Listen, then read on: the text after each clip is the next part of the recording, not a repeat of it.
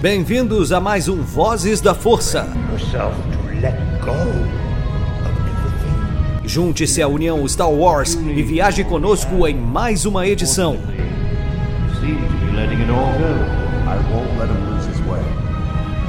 Seja também a fagulha que manterá a chama de Star Wars acesa por muitos anos.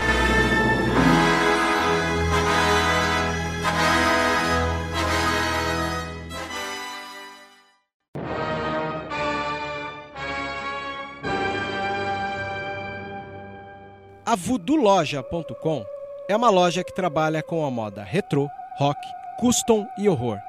São 11 anos da cena alternativa. Se você não conhece, visita lá.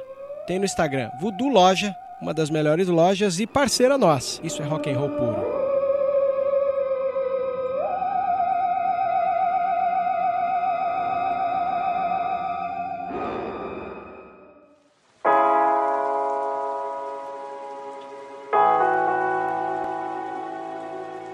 Bem-vindo, usuário da Força. Esta é mais uma edição de Vozes da Força que acompanha os episódios de Endor. Temos agora o sétimo episódio com o título de Um Anúncio. E aí, como foi pra você a calmaria depois de todo o choque que foi do último episódio, Michael? a calmaria em termos, né, também, porque o, o episódio ele também foi tenso pra mim, porque a gente vai falar mais pra frente, mas é, como a gente conversou ontem, esse episódio mostrou bem a inocência do Endor, né? Sim. Do Cassian, do Cassian. É verdade. Uma das coisas que eu acho interessante é como, embora ele inocente de voltar pro planeta dele, né, ou o planeta que abrigou ele, como isso poderia expô-lo, mas ao mesmo tempo alguém que cresceu escaldado consegue ficar longe de problemas. Então, isso é um dos detalhes que me chama atenção, na verdade, né, que aquela coisa, quem é Ah, sim. escaldado tá sempre protegido, né? Então, isso me agradou Uhum. bastante. Sim. Bom, enfim, tivemos aí um momento histórico com a aparição de live action do Coronel Yularen. Né, eu me lembro que a galera ficou empolvorosa Uhum. e aí eu tentei ver o episódio e falei, mas peraí, não citou o nome em nenhum momento. Até procurei e falei, ah, mas e aí? Aí fiquei esperando o IMDB pra confirmar. E confirmou. Era o Yularen mesmo. Achei legal, né? Imaginar que ele tá ali no birô de segurança, né? E sendo ele um superior daquele ator que a gente já conhece de Game of Thrones, né? Que veio pra série. E aí, cara, qualidade do episódio, né? Melhora, né? Sim. Eu acho, inclusive, como os rostos do Império têm um pouco dessa imposição, né? Ele- Eles têm um posicionamento legal, todos têm um- uma aparência muito ardilosa, né? Do, do- dos milicos, assim, Uhum. autoritária. E autoritária, né? Tipo, por natureza, assim, Uhum. né? Então, me, me valeu a pena Hum. é, imaginar como alguns atores de outras séries estão sendo bem aproveitados, né? Sim. e muito bem. né? Não tenho o que dizer. Tô bem feliz com o resultado. Bom, então vamos lá, né? Vamos para análise de episódio. Claro. Só posso falar uma, uma coisinha antes? Eu tava conversando, eu tô num grupo que é de, de escritores, né? Eu tenho, e o pessoal tava dizendo que como os produtos de Star Wars ficam bons, sobem de qualidade, né? Quando não se usa os personagens criados pelo George Lucas. Olha, eu não sei se na verdade isso tem a ver com o que nós tivemos a chance de falar na edição passada, mas alguém tinha que romper com aquela ideia de que Star Wars funcionaria sempre para crianças de 12 anos. E eu fico imaginando quanto é, deve ter tido um debate lá internamente da Lucasfilm dizendo: olha, a gente não pode ficar fazendo obras para crianças de 12 anos, pré-adolescentes, o tempo inteiro. Existe uma horda de pessoas que hoje têm 40, 50 anos que estão discutindo com guris de 15, 20 anos na internet sobre situações que fugiram do nosso controle.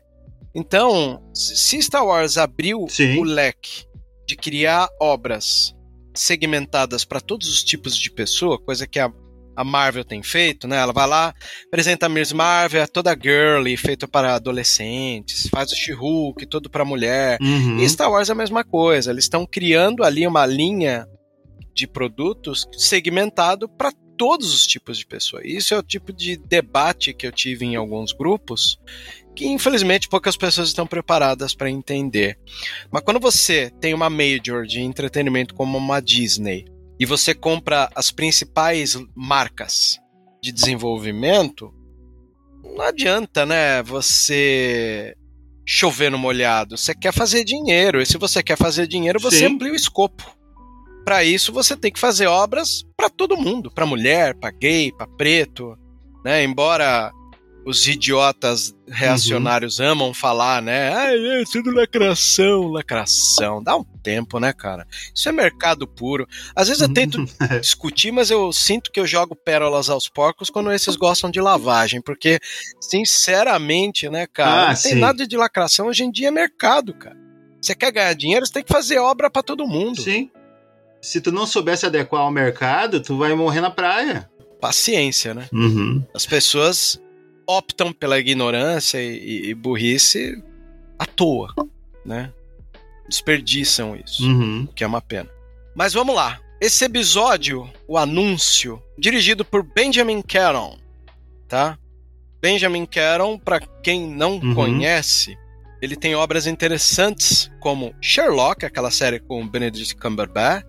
Ele também Hum. dirigiu algumas edições de The Crown, né, da Coroa.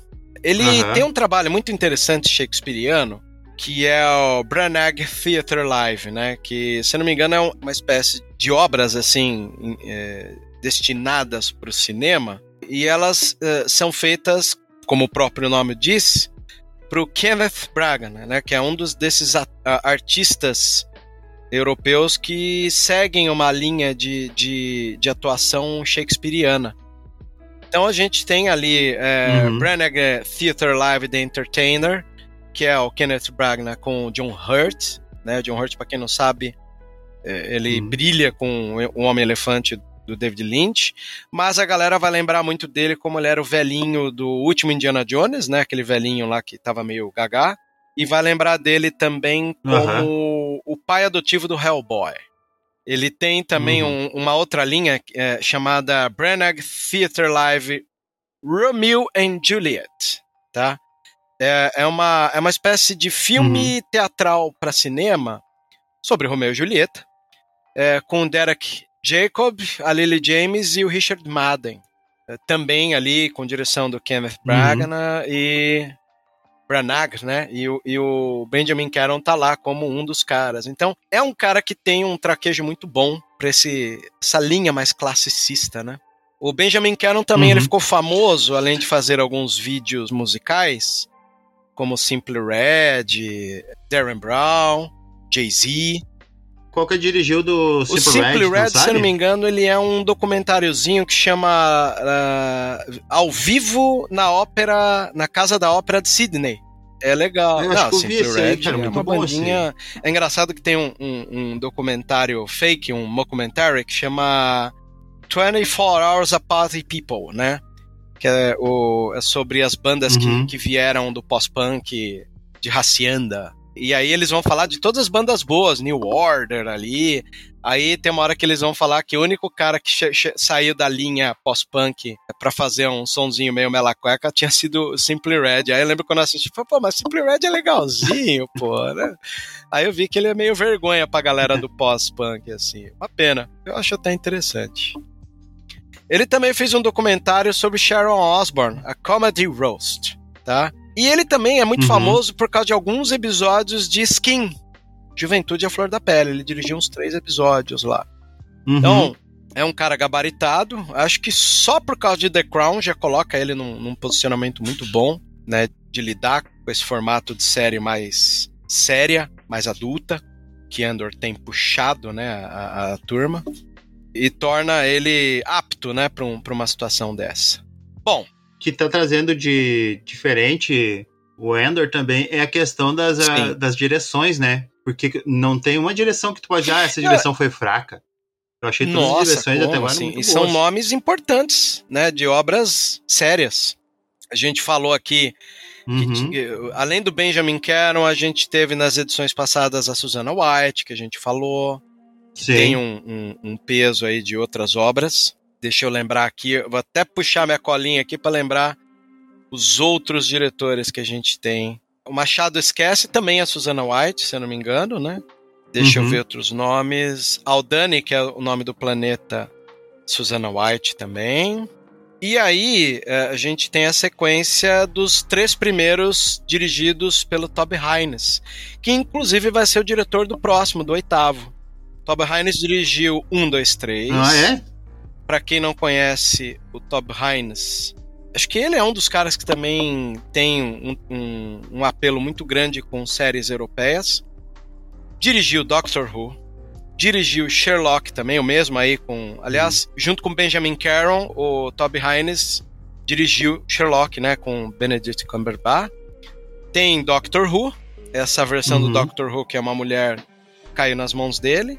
Dirigiu alguns episódios de Black Mirror de 2017. E Utopia, né? Utopia. eh, também passou pela mão dele.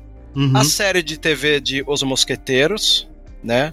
Quais outras séries aqui famosas? Acho que famosas mesmo são essas aí que o Toby Hines. Nossa, e, e que currículo, né? E ele também foi ali, ele também foi indicado ao prêmio BAFTA por causa do seu trabalho em um documentário para TV baseado no Brexit. Então, é um nome interessante para a gente levar em consideração. Certo? Vamos pro episódio. Cara, uma coisa que eu acho legal é que em Conta Gotas a gente tá tendo planos do, do Karn né, ainda amargando aquilo que ele Uhum. não engoliu. Então esse episódio começa com ele olhando para a janela, né? Acho que é ó, o momento que ele acorda, tá ali em, em Coruscant. E aí ele vai pra, pra cozinha e tem aquela mãe esquisitaça, super protetora que ele tem, né? Lembra que nos, nos episódios trouxe cereal pra ele? E acho legal porque Não, e o jeito que ela trata ele, né? Ela trata ele assim como se ele fosse uma Ao criança mesmo mesmo, tempo, assim. Sim, Ah, cara, e ela tem uma bola, aparência não sei. muito bizarra. Ela parece aquele, aquelas pessoas que têm algum tipo de síndrome que torna a pessoa pequena. Aí eu fico na dúvida se ela é assim Uhum. ou se eles usaram efeito especial pra torná-la assim, porque é um pouco diferente, né? Aí eu acho legal porque ela, ela, ela chama a atenção da roupa dele, ele fala. Ele, ele tenta ser o rebelde que se veste do jeito que ele quer, enquanto ela pega no pé dele, até por causa da maneira como ele se veste. Aí temos um momento interessante que em Star Wars é difícil imaginar ter, que é assistir programa de TV, né, cara? Aí ele, Pior, ele né? vê no noticiário o que, que aconteceu lá em Aldani sobre o furto, né, do pagamento. E, cara, tem um, um Uhum. lance que a gente chama na história do cinema, que é a justaposição, a montagem de justaposição. O que, que é para o ouvinte? Quando você tem uma imagem de alguém caindo, é um documento de uma queda.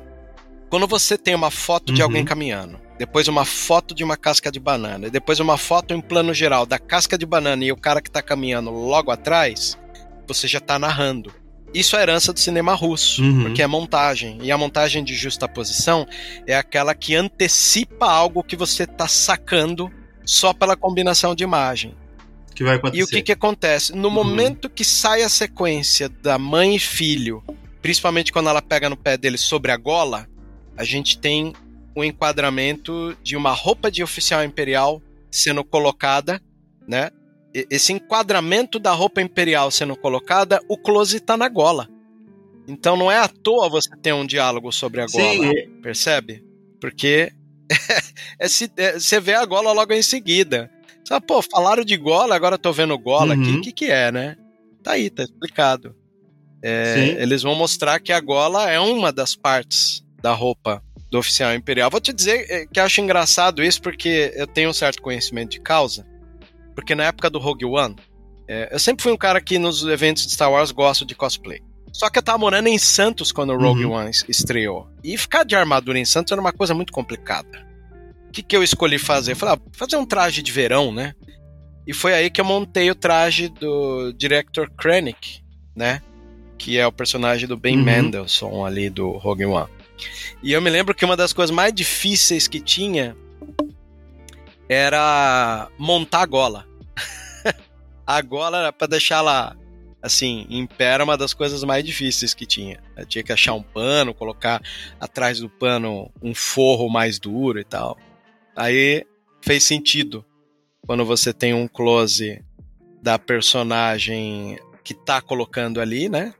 Uhum. a- aquela roupa. E aí eu fiquei assim, poxa, claro, né? Por que não?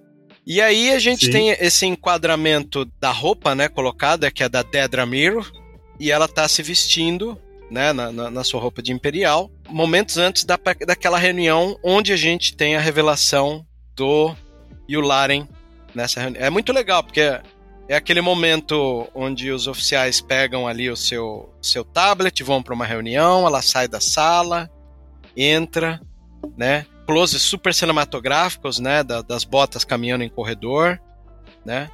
E enquanto isso, a voz em off do Yularen falando dos cuidados que eles têm para não permitir que deslizes como o que permitiu o ataque desse grupo insurgente do episódio anterior, o olho, aconteçam, né? E eles falam do valor de Aldani e tudo, Uhum. assim.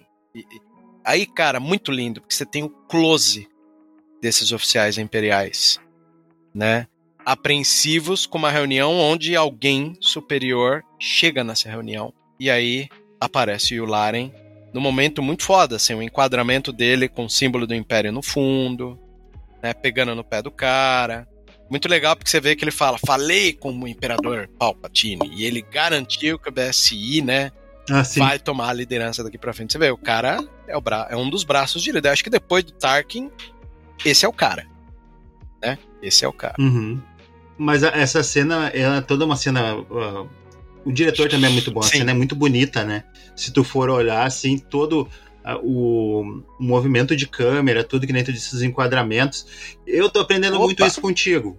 Sabe? Que tu vai falando e eu vou prestando atenção no- nos, nos episódios. E eu, eu começo a. Nossa, olha só que legal esse Sim. enquadramento agora Ele, ele tem, ele tem que ter um efeito visual impactante. Né? E aí ele fala, Sim. o, o, o Yularen, Uhum. sobre. Eles não vão mais afrouxar as penas. Aquela coisa. Qualquer ato contra o Império Uhum. é ato, assim, perigo número um. Né? Os caras estão ali apertando Sim, é considerado Sim, ato fechou rebelde, o punho. né? O Império tá lá fechando o punho. E a narrativa desse Uhum. momento é legal, porque enquanto rola a reunião, você tem micro flashbacks, que é quando a, a Deidre tá na sala, pessoas falam com ela. E aí a gente tem até um close do personagem do Stellan Sasgard capturando um áudio, né? Sobre o que, que vai acontecer. Né? O Lutten tá usando aquele rádio dele, ouvindo que o cerco vai fechar. Até o momento Sim. que ele é convocado por aquela mulher. Aliás, essa mulher ganhou um destaque nesse episódio e me chamou muita atenção. né? Que mulher linda, né? A Uhum. assistente do Lutten. Que é ah, a visita Sim. da Mon Mothma, né? Aí volta ele daquele jeitão todo dissimulado, recebendo ela na portaria. E começa aquele papo dissimulado entre eles, né? Sobre procura de peças raras, que na verdade é só uma desculpa para que o Luthen fale com a, a Mon Mothma sobre Aldani, né?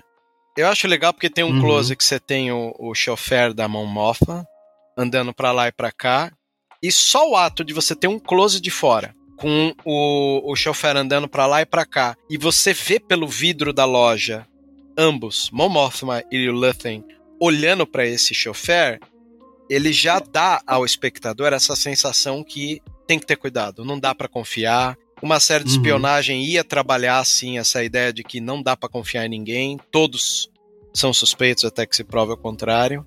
E ela entra no assunto, é engraçado que eles ela não espera nem, sabe, um momento e já pergunta de Aldani. E aí ele convoca Uhum. ela quando fala de Aldani. E aí eh, rola um papo interessante, onde o, o Lutten, de maneira muito indireta, ele vai mostrar um porrete, né, cara? Quando ele vai oferecer Uhum. um, um porrete, é uma conversa de entrelinhas muito boa que preenche aquilo que muita gente falava que os roteiros de Star Wars não eram bons. Cara, você mostra um porrete e fala, então, esse é o meu modus operandi, eu sou o cara que age dessa maneira. E ela fala, porra, mano, não era isso que a gente tinha que fazer, você pegou pesado. Né, o raio-x da conversa é ela, super atenuante, cuidadosa, Uhum. mostrando que esse não é o caminho, e eles com o porrete na mão falando, então, Esse é o caminho, cara. Né? Tu, tu sabe que essa parte aí me pegou, né? Porque eu achava que o Luthen ele ia ser mais Hum. puxado pra Momothma do que pro Sol.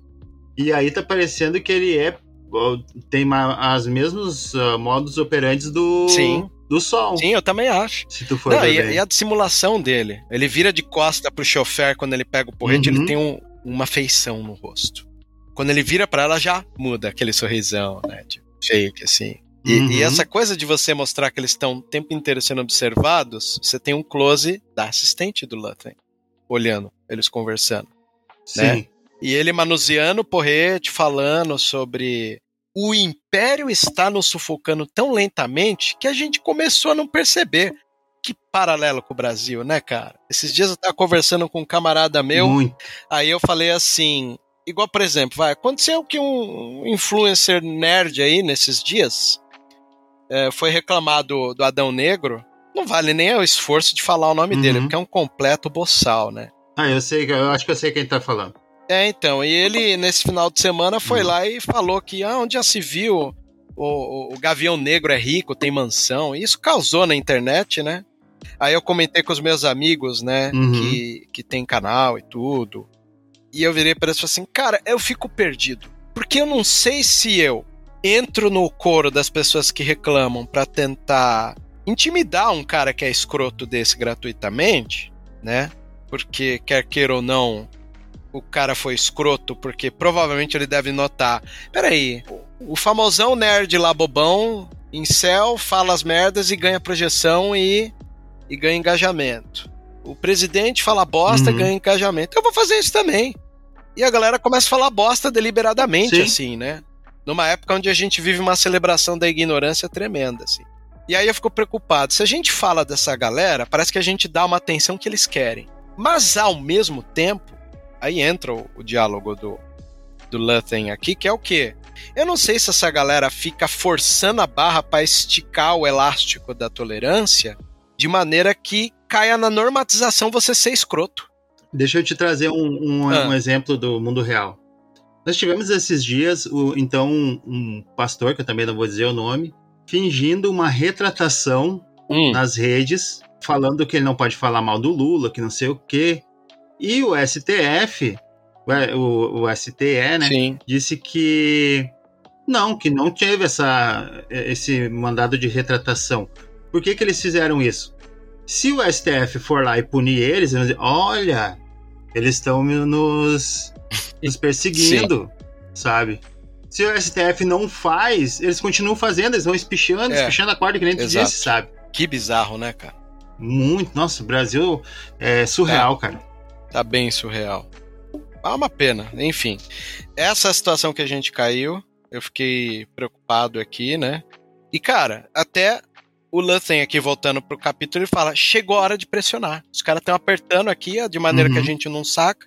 E a gente tem que pressionar. É isso aí. Eu, eu leio a série, falei: é isso aí. Aí a Momothma, a primeira coisa que fala é: meu, as pessoas vão sofrer, né, meu? E o Luthen fala: é assim que começa, né? Eu acho legal porque as células rebeldes têm uma característica de serem resistentes ao domínio do império. E aqui a gente entende o valor de como cada um vai escolher para lidar com essa revolução. Se de princípio a gente já Uhum. tinha entendido essa diferença de revolução e da maneira como você vai operar ela com Saul Guerreira, com outras pessoas mais brandas, é, aqui a gente começa a abrir mais leques ainda, né? Como se falou, Sim. ele pa- o, o, o, o Luthen tá mais pro Sol. Eu acho que ele tá alguns níveis antes, né? O Sol ele já é um extremista, né? E ele é um Uhum. cara que tá vendo que alisar não funciona. É que o Sol ele não é dissimulado, né? O Lawson é. Ele é dissimulado. Sim. Pois. Ele é o que age nas sombras. O Sol não. O Sol é o ponta de lança, vamos É. dizer assim. É o revolucionário. E é legal porque é, é, naquele momento a Mon Mothma nega o porrete, que é uma linguagem figurada, né? Dela falando, não, não é essa maneira que eu quero, hoje eu não vou levar nada. E o Luthen até responde, Uhum. não, mas relaxa, vai vir coisas novas aí pra você ver. Coisas novas, ou seja, já que você não quer ser a mulher do porrete, vamos esperar outras maneiras pra você ver onde você se encaixa nisso. Sensacional. Que diálogo foda. Uhum. Tô bem feliz com a série. A maneira como ela encara ele ali, não aprovando é muito legal. E aí o Luthen dá um feedback para assistente dele. Acho que até um start, né? Que ele fala, a gente não pode se esconder para sempre, né? Ele já tem um rosto sério. Uhum. Mesmo olhando para a porta, ele tá sério. Isso é legal. A gente já vê que ele entendeu também que o lado da Mothma não tem muito o que se preocupar. Aí a gente vai parar no momento que o Karn é admitido naquela empresa. Aliás, é uma empresa onde todos são iguais, né? Todo mundo tá ali em pequenas células, em baias. O funcionário comenta, Uhum. né, que falou com o tio. E ele comenta também sobre, olha, seu trabalho pode ser uma coisa meio igual, mas é assim mesmo. Aí ele fala sobre um- uma espécie de plano de carreira, né? E aí ele cita Morlana 1, né? Que é o planeta da onde o Karn veio. Aí o Karn pediu, cara, olha, dá pra você tirar isso daí, que isso pode sujar meu filme? E o cara, não, beleza. Aí já tem, você já vê as pequenas corrupçõezinhas acontecendo, né? Não, vou tirar seu nome aqui, porque isso aqui pode te sujar, né? Ele até explica, Sim. contextualiza o cara sobre o problema, né, sobre os dois mortos. Você vê como, na época do Império, você ter o seu nome ligado a uma situação complicada pode te complicar pro resto da vida, né? Inclusive em outros tipos de Uhum. trabalho. E é legal porque, assim, a presença do robô rato, que o Karn desvia, já te dá a alusão, opa, esse robô é do Império. Então, ou seja, esse departamento que ele está trabalhando deve ser uma das empresas que prestam serviço pro Império. Sensacional, cara, sensacional. Só um Muito ratinho passando, opa, tá no Império. Aí vamos pra sequência da assistente do, do Luthen andando, né, pelas ruas de, de Coruscant. É uma sequência que me chamou a atenção. Primeiro porque ela é bonita pra caramba, não tem nem o que dizer. Segundo que finalmente vemos ali os Stormtroopers, né, tomando conta do local, Sim. organizando ali, oficial imperial, ela passa por eles, vira corredores. É, é muito engraçado que você vê de novo mais presença humana do que de Alien, né? Só pra tornar Uhum. essa, isso que vocês comentaram na última edição, você comentou que o pessoal reclama que tá realista demais, e tá mesmo. E ela chega no local, vê uma marca no chão, o que me chama muita atenção. Como é que os caras fazem, né? Riscou a giz ali, né? O, o caminho, ou Uhum. uma pintura mal feita, não sei. E cinematograficamente você tem o caminhar dela em paralelo com os passos da Dedra Miro, né? Ela pega no pé do cara que tá com a roupa de oficial imperial mal colocada, então você vê, ela já é uma linha dura, né? Chega como linha dura Sim. Pega no pé do cara e fala sobre a pesquisa das naves e tudo, né? Registros, comunicação, que é uma coisa que desde o começo da série a gente vê que a Dedra tá ali para cercear o caminho e principalmente uma das coisas que me chamou a atenção é pegar as brechas do tenente supervisor Blevin, né, que é o, o antagonista dela. E eu lembro que eu comentei, Uhum. não lembro com quem, acho que foi, a- além de comentar aqui no, no, no podcast, comentei com alguns amigos de como existe a puxação de tapete dentro do Império também, né? Sim. E ele tenta toda hora puxar o tapete Sim, dela, né? Tenta Os dois ali estão antagônicos, né? Bom, enfim, é ela querendo apertar e finalmente a gente tem um take belíssimo da Cinta Cass lá em Aldani, vendo um cruzador imperial chegando. Eu me lembro que essa cena. Que cena Não, e é uma cena cara. que tava no trailer, lembra? É, Uhum. é, essa cena. Ela mostra toda, a- toda, todo o. No meu caso, que eu penso assim, todo o terror que tu sente em tu ver um cruzador daquele tamanho passando por cima Sim. de ti, né? As primeiras vezes, é engraçado que assim, podia ter um monte de filme e poucos deles, a presença de um cruzador era, foi tão ame- ameaçador como foi em Rogue One. Porque em Rogue One, quando eles estavam em Jeddah, o cruzador flutuava, Uhum. uns TIE Fighters e TIE Bombers, acho que voavam ali tirando Kyber.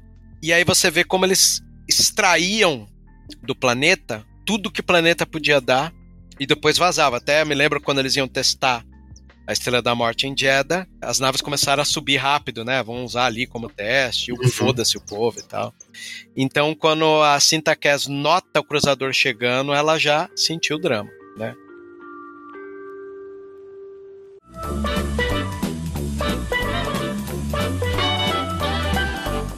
Olá, saudações, meus caros amigos. Enquanto Anakin e Ahsoka saem em missão, juntem-se a mim para tomar um drink e ouvir mais uma edição do Vozes da Força.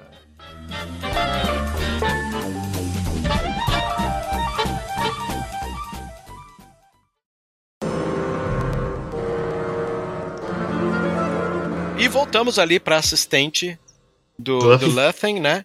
A gente tem esse momento interessante da assistente do Luthen indo ao encontro, né, da Vel.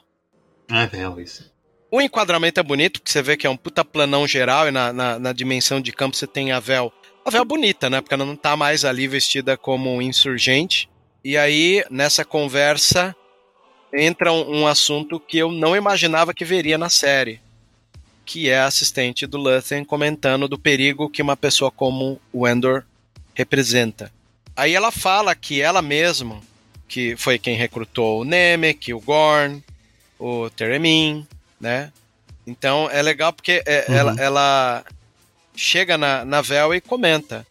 Né? O único que eu tinha dúvida é o Skin, que a gente vê que o Skin é um grande problema, mas o foco ali de, delas é o Endor, né? Aí é legal porque eh, uhum. você entende também por que, que a, a Cinta Cass foi exibida minutos antes, quando ela pega aquele pseudo flutuador, que não nem chega a ser uma speedback, parece um patinete do universo de Star Wars, né?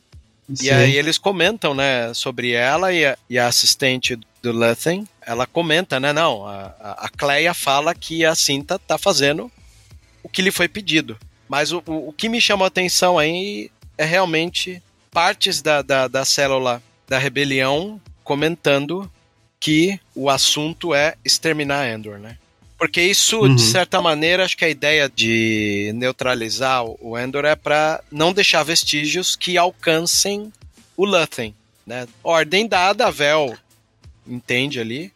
E a gente tem a Cinta Cass descendo ali. E finalmente a gente tem o Endor chegando ali na casa dele. Para mim, essa sequência é uma sequência incrível. O diálogo é muito bom. Ele dizendo que ele quer tirar eles do planeta e a mãe deles não. Eu vou ficar, você não soube o que aconteceu lá em Aldani? cara, é legal, né, cara? Porque é, é, é uma situação interessante de causa e efeito que ele mal imagina. Aí eu, eu volto a, a citar aquilo que a gente falou na edição passada, que é o manifesto que Nemec deixou com Endor pode ter um efeito muito maior depois que ele entender o que o ato que ele ajudou a causar pode favorecer. É muito legal, porque a mãe, né, uhum. né, adotiva, vai lá, vai esquentar um café, o Andor já desce as cortinas, porque sabe, né? Aí entra essa coisa. Foi, foi burrice voltar pro planeta? Eu acho. Mas o, o, o que protege acho. ele é esse lado escaldado aí, tipo, o simples ato dele descer as cortinas, você vê que ele mantém esse cuidado dele. Aí a mãe revela que quem entregou ele, aí ela fala: Ó, aqui tá tomado pelo Império, você foi caguetado, quem te caguetou foi o Tim, que era o, o namoradinho, né? Uhum. Da Bix. E aí ele até fica preocupado, né? Se a Bix foi quem entregou. Ela fala: Não, ela tava indo te avisar e o Tim tentou impedir se ferrou. Né? O que é legal porque às vezes um diálogo como esse poderia soar didático demais, mas ele conseguiu soar orgânico, uhum. de maneira que esclarece ao Endor uh, o posicionamento da Bix, esclarece como a mãe está preocupada, e aí o Endor comenta, né, sobre levar todo mundo. O Endor quer levar ela, o Android, não, vamos embora, tem dinheiro, tem que sair daqui, vamos sumir. E aí ela revela essa veia revolucionária que ela sempre teve, e digo sempre teve porque quando ela pega o Endor, quando ele ainda é selvagem, naquela nave, no segundo ou terceiro episódio, onde ele não sabia nem falar, ela fala sobre vamos sair daqui antes que a República chega, né? Que não tinha ainda Império tomado. Então você vê que insurgente é insurgente em qualquer situação. O governo naquela época era a República, e ela, como maladra, vamos embora antes da República chegar, e agora Império. E aí ela comenta, né? Uma coisa que eu acho muito legal, que tem bastante filme de revolução, que são os revolucionários não terem pique para ficar correndo, correndo para lá e para cá. Né? Até comenta, pô, vamos aí embora, você tem que descansar, aqui tá ficando... E ela fala, meu, eu tô velha, não vou sair, esse é meu lugar, o que aconteceu em Aldani me acendeu uma vontade de mudar o mundo, né? E a beleza da situação. O corte da situação desse momento vai para uma festa na casa da Mon Mothma, que eu acho interessante. Logo, primeiro close, quem é que ela cruza? Dois oficiais imperiais. Na casa dela. E aí ela chega num ator interessante ali, que estão tendo esse cuidado. Filme de espionagem não tem jeito. Todo filme de espionagem, alguém tá segurando uma informação, alguém não quer dar, dar pala de que vai acontecer, enfim. Essa sequência é maravilhosa porque ela chega no Taikoma, o Taikoma tá conversando com ela, ela ele, eles fingem não ter um assunto assim tão aprofundado e ele brinca, né? Eles falam, ó, oh, vamos fingir que a gente tá falando coisa do passado, porque no momento que eles estão desconfiados, eles olham pro marido da Mon Mothma e pra filha, meio que dizendo, ó, oh, não dá para falar uhum. muita coisa aqui, até porque você... É, inclusive ela diz, né, ela fala que ele não é confiável, o marido. Mas ah, ele não é confiável. Imagina, dentro da sua própria casa você não pode falar, né, uhum. que o cara de confiança. E os dois vão andando e aí uhum. entra a beleza do episódio, que é se a gente já tinha visto que ela acabou de sair momentos antes aí numa conversa com o Luthen de que existem maneiras e maneiras de lidar com o Império, o Taikoma vai lá e revela que ele também tem uma maneira diferente dela. E até acho engraçado uhum. porque ele fala de uma forma que ele entende que não é a forma que ela acredita. Percebe? Uhum. Não, e é como se ele achasse que é, ela não vai aceitar o que ele fala, ou que ele, ela não vai aguentar o jeito que eles fazem política, né? Sim. Aí você vê, ele é de Chandrila, né? Que é um, um planeta interessante uhum. aí dentro do universo expandido, né? Ele já é famosinho. Tem outros nomes interessantes em Chandrila, né? Se eu não me engano, acho que até o Kylo Ren. O é Kylo Ren nasceu lá, né? Ele nasceu é, em Chandrila. É. Uhum, Kylo Ren. Pessoas duronas. Uhum. aí ele apresenta, né, pra filha. Pode falar. Aí o final da sequência dessa, ela diz: Ah, não, eu quero te convidar para que tu seja representante de um projeto de, de caridade. Daí ele diz: Ah, mas o que, que é? Não, não posso falar, porque eu acho que o jeito que eu faço política você não vai aguentar. ela fala pra ele. Cara, a Mom ela tá o tempo inteiro vendo que a, que a política dela mole não funciona. Até pela sequência final do último episódio que ela tenta falar no Senado e todo mundo ignora ela. E aí ela começa a lidar com pessoas que parecem que fazem a engrenagem girar. Uhum. Aí ela leva ele para um cantinho para falar das pessoas que ela confia e ela finalmente faz um pedido de ajuda para ele porque ela diz confiar nele. Aí ele pergunta se é pessoal ou político, ela na hora fala político. Aí voltamos a esse político, é. tipo é. de comportamento que é o, o mesmo comportamento quando o Lutten puxa ela para conversar, que é aquela coisa, vem para um canto, olha para todos os lados porque não dá para confiar, né? E sempre tem alguém observando, né? Sempre, sempre esses personagens têm medo de abrir a boca e até a resposta dele é muito legal. Ele, ele até comenta, né? Eu sugiro que você hesite, né? Porque uhum. aí ele comenta, a gente mudou, né? Sim. Fiz mais do que me cansar do Império. Ou seja, se fez mais do que cansar, aí entra a frase que você falou: a minha política é muito forte pro seu gosto. Ou seja, ele tá apertando o punho dele também, né? Ele já sabe Sim. que para lidar com o Império que pouco a pouco, citado pelas palavras do Lutten, fecha o punho, então é bom é, é, ficar duro é, na, na, nas maneiras de, de lidar com o Império da maneira dele, né? Uhum. E nós vemos aí também que então esse é que tá no, o espaço temporal que está se passando o Endor é o mesmo do Rebels, né? Sim. Eu acho que a obra mais próxima é, é a obra mais próxima de, de Endor é Rebels mesmo. Você sente a mesma atmosfera. Uhum. É isso que eu ia falar. Tu sente essa atmosfera e tu entende mais agora do que no, no, no Rebels que existem várias frentes a rebelião é, são várias frentes, né? E cada uma lidando de um jeito. Sim. E tem uma frase que me chamou a atenção, que ela fala que eu sou uma senadora delicada, dedicada, que passa seus uhum. dias lutando e falhando em proteger os benfeitores separatistas. Benfeitores separatistas. Você passa guerras uhum. clônicas inteira odiando separatista para ela chegar e falar disso, pra você ver, caraca, os separatistas agora são outros, né? Uhum. E ela fala, combatendo o excesso do império. Meu, todo o diálogo dessa série é importante para as pessoas lerem e ver como o mundo vai de 880 em minutos. E para nós aqui Sim. no Brasil, de novo, isso é muito fácil de entender. E aí eu, eu fico na dúvida aqui, quando ele fala, ó, oh, desculpa, acho que eu te deixei com raiva. Ela, não, não, você me libertou. Opa, significa que ela entendeu agora? Né? Eu acho. Uhum. Será que ela uhum. entendeu que não adianta lutar contra o Império usando caminhos caminhos normais, né? Vias normais, vias burocráticas. Agora eu vou fazer um outro paralelo com o que está acontecendo no Brasil, Hum, que teve uma, um- uma parte da esquerda que criticou o Janones, né? hum, pelo que ele está fazendo nas redes sociais. Mas daí ele disse: enquanto vocês estavam lidando de um jeito certo, com palavras, com notinha de repúdio, eles continuam fazendo. Quando tu ataca eles da mesma maneira que eles atacam, tu acaba pautando o assunto. Eu acho que é mais ou menos isso que ela, imagi- que ela entendeu, sabe? Que ah, enquanto Ah, é? ela estava ali querendo só falar no Senado, fazer tudo pelas vias certas, não deu certo. Tu tem Não que deu, dar o passo além. Não, tanto é que ele usa uma frase genial. Ele falou: Eu aprendi com o Palpatine.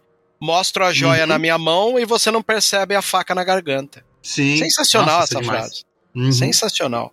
Então, você citar o Janones aí é, é o caminho mesmo, né? Meteoro brinca, né? Uhum. Fala janonismo, né? Janonismo É, é, janonismo cultural. é uma das facetas da oposição atual em lidar com a mesma forma. Essa galera usa uma truculência maior e acho que esse, na oposição, aprendeu a ter a sua faceta também de confronto. Uhum. Mas eu gostei. Eu acho que essa conversa aqui, ela, ela tem um, um peso interessante que aos desavisados vão achar que soou igual o cassino do episódio 8, que é uma pena, né? Que é, é- às vezes é numa conversa pomposa em festa de rico que você vê algumas coisinhas que você não esperava ver. E isso é uma das Uhum. belezas do episódio 8 que muita gente não sabe ver. Que a galera tá se importando com outras coisas, né? A gente tá aqui Sim. sempre de olho nos diálogos, o que, que é falado nas entrelinhas, né? E aí entra também o perigo dela, né? Quando ela fala: o grão vizir se infiltrou nas minhas reuniões da coalizão separatista. Uhum. Você vê como ela está sendo cerceada. Aí ela fala: meu motorista é espião da BSI e relata meus programas humanitários secretos. Aí você entende que no começo do episódio, quando ele dá aquelas caminhadas na portaria, é porque ele estava de olho nela. E o Luthen, quando Sim. ri, vira a cara e tal, é porque eles sabiam que o motorista da Mon Mothma é um cara do Império infiltrado. Só dela saber disso, ela revela pra ele na festa que, olha, tá vendo? Eu sou o tempo inteiro observado. Então, Uhum. meu amigo, eu preciso de uma maneira de agir longe dos olhos do Império, porque eu estou rodeada de imperiais, inclusive o marido e a filha, se caísse numa situação, abandonaria ela em prol do Império, né? Uhum. E finalmente ela perde a- soberba, é humilde em pedir ajuda pra ele. Uhum. Aí, cara, eu acho que foi um passo importante da, da Mon Mothma em saber pedir ajuda para que as revoluções continuem acontecendo. Talvez porque ela viu que o modo do Luthen é meio segurando o porrete e ela preferiu chegar nele e pedir ajuda do jeito dele. Ela falou: Ó, ali, tentei de um jeito, não funcionou. Agora, vamos tentar do seu? Porque eu tô perdida. Preciso agir e não sei É. como. Porque ali mostra que ela já, já sabe, né, o que ele É. faz nesse episódio aí. É legal porque o tempo inteiro, quando o assunto aperta e eles fecham o rosto, um vira pro outro, sorria. Né? Uhum. É, sempre ou é ele pra ela ou é ela pra ele. É, a hora que o assunto fecha e eles estão. Sorria. Sorria. Uhum. Sensacional, cara. Puta diálogo genialmente escrito, né? Sim. Bom, saindo da festa, aqui, a gente volta para os segmentos do Endor, né? É, eu acho legal, o Endor é o lado sujo, né, da história, né? Você Uhum. sai de uma festa de rico e vai para um lugar de quinquilharia ali, que é onde a Bix mora, né? Sim. E ele berra ali na janela, no meio daquelas ferro velho lá, pra puxar assunto com ela. E você vê, ele tá indo atrás dela de madrugada, que é onde, na calada da noite, ninguém imagina que as pessoas estariam caminhando, né? Uhum. E aí ele tem um choque, né? Porque se no- naquele outro episódio a gente disse, ah, eles estão lá batendo no, no ferro, né? Eles dizem, ah, não, ele é o meu. é- é- ele é um, um malandro, mas ele é o meu malandro. Hum, Aí nós vemos que mudou totalmente a questão, né? Porque ela diz, não, tá todo mundo te odiando, porque todo mundo sabe que foi por tua causa que aconteceu isso. Aí ele tenta ainda dizer, não, mas foi o time que me dedurou. Sim, mas você matou dois agentes. Sim.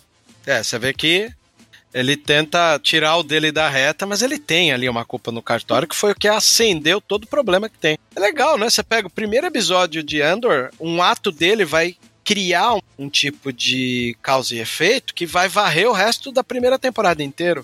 A gente ainda Uhum. tá aqui comentando que um ato dele, no começo do primeiro episódio, foi suficiente para fechar o cerco do Império, né? E isso é muito bom, né? Que dá aquela sensação de série fechada. Sabe? Que qualquer Sim. coisa que um personagem fizer vai ter consequência. Sim, tem um peso dramático diferente, né? A série, ela consegue. É, aí entra a- o brilhantismo de um roteiro bem escrito, né? Um roteiro bem Uhum. escrito, eu imagino que seja aquele que antes de você rodar a série, você revisa um roteiro desse para tentar criar conexões, não de uma maneira do fanservice, né? Que o fanservice, por muito tempo, ele foi aquela coisa tipo, onde eu abro um leque desse roteiro para puxar coisas que estão fora da história para as pessoas Oh, olha, o universo Star Wars, sou fã, quero service. Como eu odeio essa frase, mas tudo bem. E aí, é, nessa série, não. Eles puxam links que volta pra mesma série. Você tá aqui num sétimo episódio recorrendo a, uma- a um ato que ocorreu no primeiro episódio, né? Uhum. E aí eles estão ali ajustando, aparando as arestas entre eles, que ficou mal explicada por causa dessa coisa do Endor sair para sua primeira missão rebelde e a Bix tendo que colher ali os frutos de uma situação que foi ver o namorado morrer. Bom, calhorda, né? Traidor, se fudeu, morreu, passou. E esse elo que eles têm há muito tempo atrás. Sim. Enfim, ele, ele fala com ela e parte ainda na madrugada. É legal porque quando ele caminha nessa madrugada, tudo escuro, né? Tudo fechado, não tem pessoas na rua. Na dimensão de campo do Endor, você vê só um vulto de dois troopers caminhando. Aí ele já Aham. se esconde, tira o capuz, olha. Bem comportamento de filme de espionagem, né?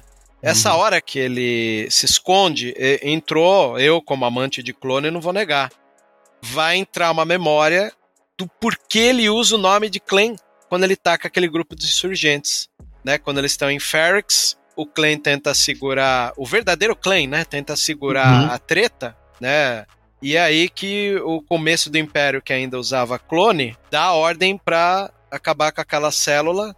E aí o, o Endor simplesmente só olha o que aconteceu com seu amigo apaziguador, que leva o nome de Clan, que ele vai usar como pseudônimo depois ali naquela ação insurgente.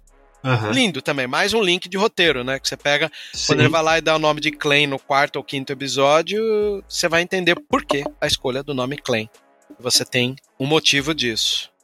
Aí você tem a chegada do Endor já de dia, né? Quando um androidezinho anuncia a chegada dele pra Marva, você tem um close do Endor chegando e pela janela você já vê que é dia, né? Passou-se um tempo. O que me leva a crer que ele passou a madrugada na rua ali, né? Sim. Caminhando pra espairecer. É, caminhando pra esparecer, não sei. E aí, quando ele chega pra perguntar pra ela de ir embora, é aí que ela dá esse retorno pra ela, né? De que Uhum. tem que ir embora, e ela fala não, não vai. E ela diz, né, que não quer ir embora porque ela acredita na fagulha da rebelião. Ela usa Uhum. o termo, né? E ela Sim. fala, Ferrex tem se escondido tempo demais, né? E ela fala, se Uhum. quiser ir embora, pode ir, a rebelião é, é, é o que eu quero. Mal ela imagina que o primeiro ato que acendeu a rebelião foi o ato que ele mesmo tava e ele também não pode falar. né? Uhum. E aí ela também dá o retorno do Clay, né? Que ela fala, foram 13 anos que eu não queria pegar, descer a praça pra ver o Clay pendurado. Aí Ah, ele sim. mesmo lembra. É mó legal, que é um close, né? Da, da- do gelo. Né? Aí eu fico imaginando, quanto tempo será que deixaram o cara pendurado lá, né?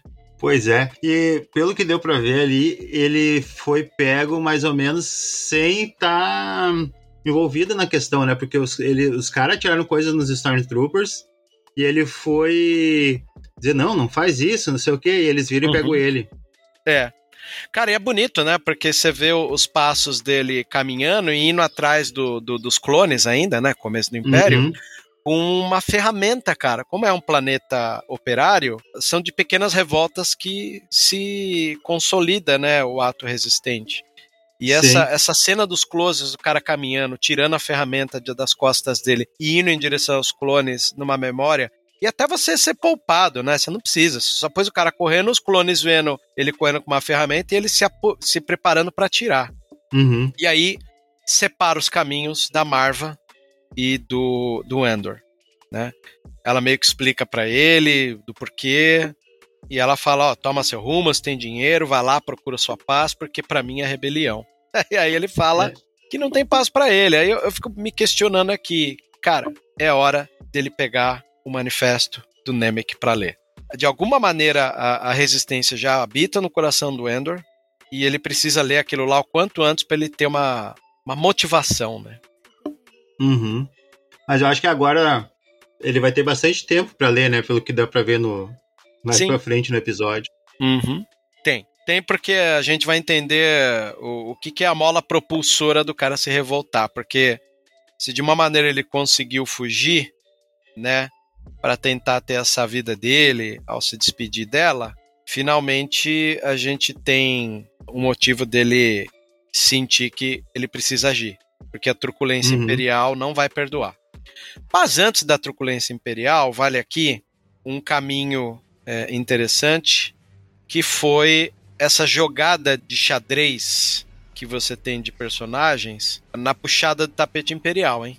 Aqui vale, Ah, sim. Né? Porque an- antes da gente entender a conclusão do episódio na, aos cuidados de Endor, a gente tem a reunião onde você tem a Dedra Miro sendo questionada nesse episódio e onde ela dá o seu checkmate, né? Acho legal porque esse embate entre imperiais, quando o chefe fala com eles, existem três motivos, né, de, não ter acompanhado o ritmo dos setores vizinhos. Eles devem estar conjecturando sobre o porquê que isso aconteceu, né? Ó, por que, por que, que a gente falhou dessa maneira, né? E, e esse ator que é que é o, um dos masters né, do universo do Game of Thrones, com puta de um papel foda, ele comenta aqui sobre as falhas dele, né?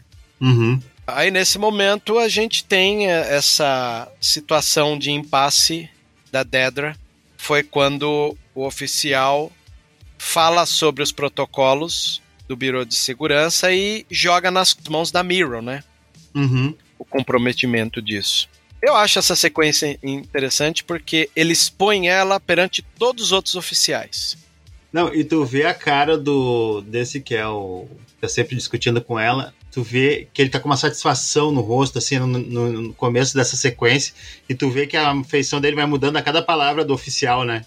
Sim, verdade. Eu acho que a Dedra antecipou os passos dela. Uhum. né? Então, quando o cara tenta mostrar que ela é uma fragilidade, o chefe até perde os relatórios dela. Isso que você comentou é uma- é uma grande verdade. O ator ele tem uma cara de soberba, né? Ele tem um sorrisinho falso. A Uhum. Dedra, a Dedra não abre o feição do rosto dela em nenhum momento, né? Sim. É, você vê que ela tem aquela, aquele rosto fechado dela o tempo inteiro, né? E acho que ela tem que pensar rápido para falar pro chefe. Né, que ela fala do ato de emergência imperial, coletar dados dos detectores com sanções, né? E ela, como é, o fato dela ter estudado o porquê que aconteceu, pô, ela analisa essas insurgências desde a morte daqueles dois Sim.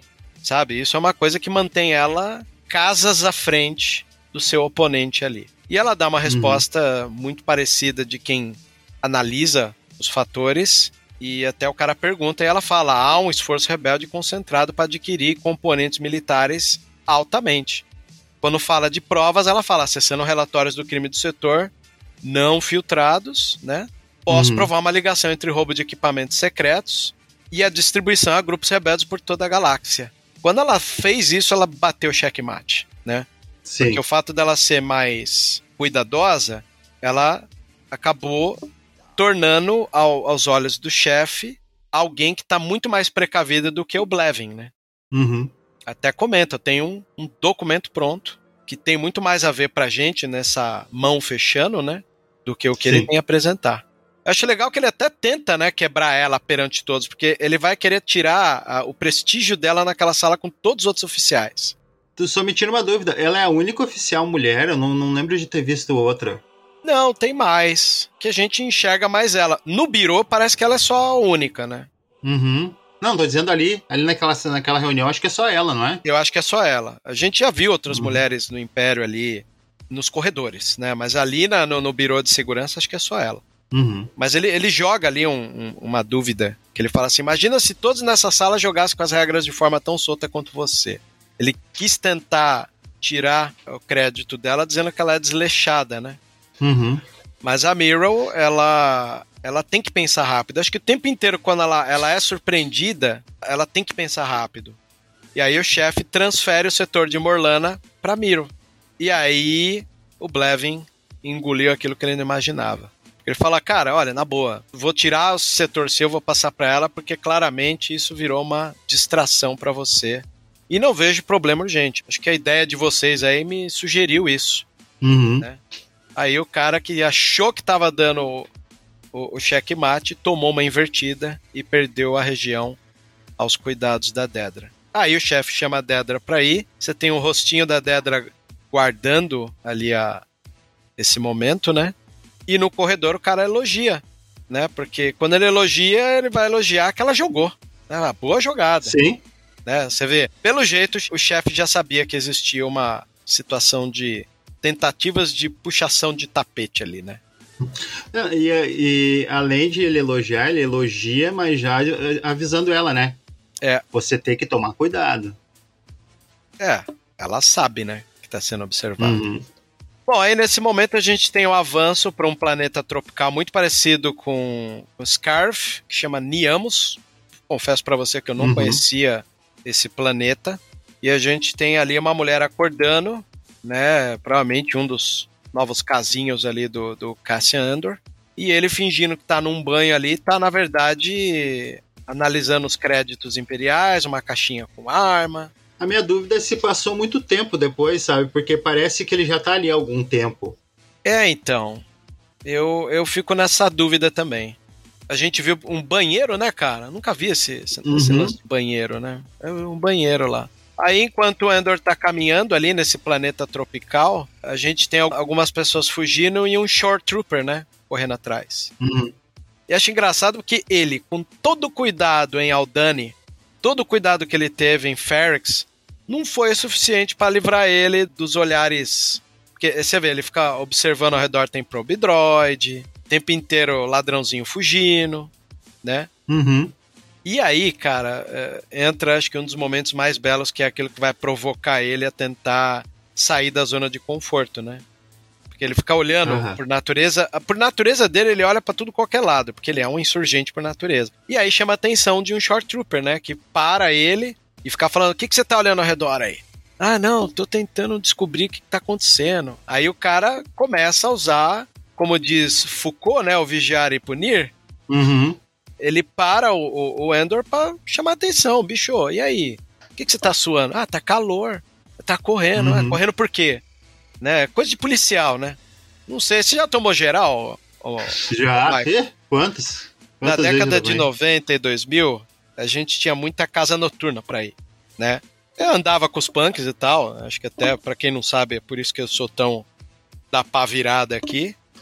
E, e por conta disso a gente cresceu na rua, né? Eu cresci, não, minha juventude é ganguista, né? De gangue e tal. Uhum. Sempre vivi em, em células assim. E, e ver uma situação como essa, onde o Endor é colocado é, em dúvida pelo comportamento suspeito na rua, é uma coisa que comum pra gente. Acabava uma casa noturna, um show que a gente ia, não tinha como não tomar geral. Perdi a conta de quantas vezes os caras paravam pra dar geral na gente, assim. Obviamente, era truculento, né? Batia o- os cacetetes no interior da coxa pra, pra você sentir. Os caras não eram. Chutava os tornozelos do cara. Abre a perna, É, então abra- é, pegava e chu- chutava. né? Você chutava, era pra abrir a perna na força ali, né? Aham. É. Nossa, passei por muito isso também. É, então, aqui em São Paulo tinha muita casa noturna, muito show. E a gente meio que sofreu com isso várias vezes, não vou negar. É legal porque enquanto é, ele tá sendo questionado e ele tenta passar a imagem de que ele é turista, né? E o cara aqui, não, turista não corre. Aí você vê um robô da série do Kate Uhum. Wessels chegando já com dois insurgentes ali, né? Pois é, eu tava comentei, até comentei com a minha esposa que aquele é o mesmo modelo do robô do Rogue One, né? É, até eu tava num grupo, os caras comentaram, será que é ele? Falei, não, porque no momento que ele chega em cena, você tem um outro chegando junto ali, né? Uhum. E aí, quando ele fala pendurar o cara, o robô obedece, né? Pega Sim. o Andor ali pela, pela goela e levanta e deixa ele pendurado enquanto eles vão fazer, sufocando o Andor ali. Momento foda, hein, da série, assim. É, é engraçado que assim, muita gente reclama dos momentos piadinhas. E esse momento aqui não é um momento piadinha, né? É um momento um irônico, né? Uhum. É, Você dá risada, você fala, olha aí, pegou o cara, né?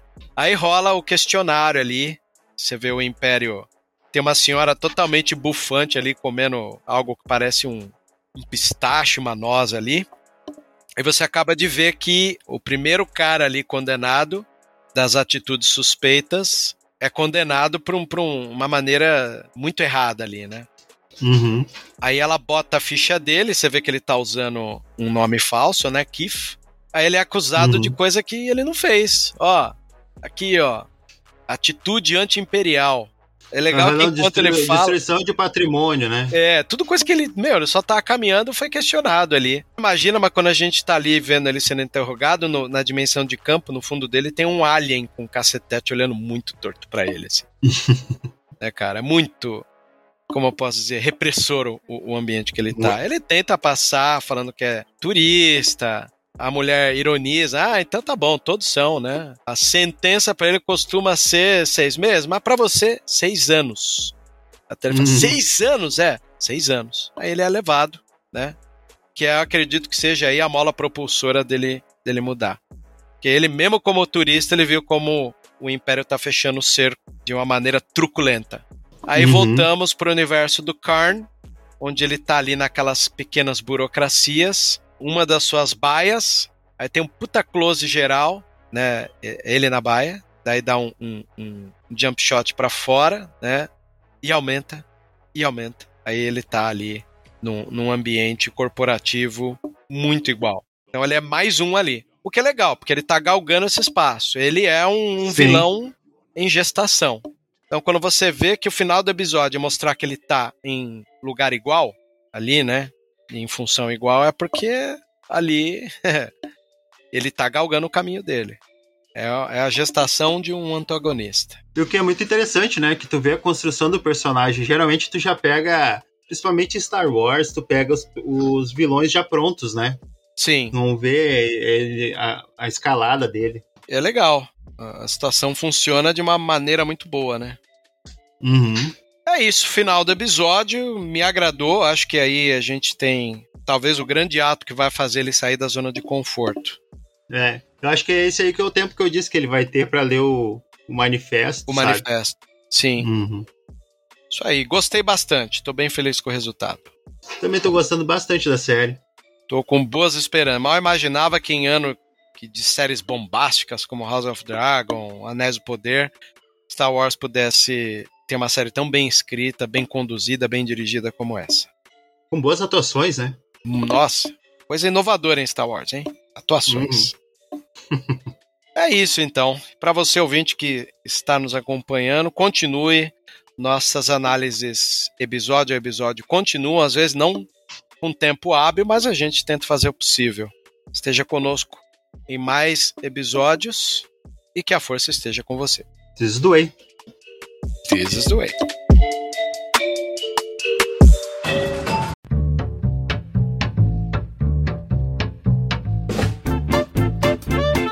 Você ouviu e vivenciou Vozes da Força.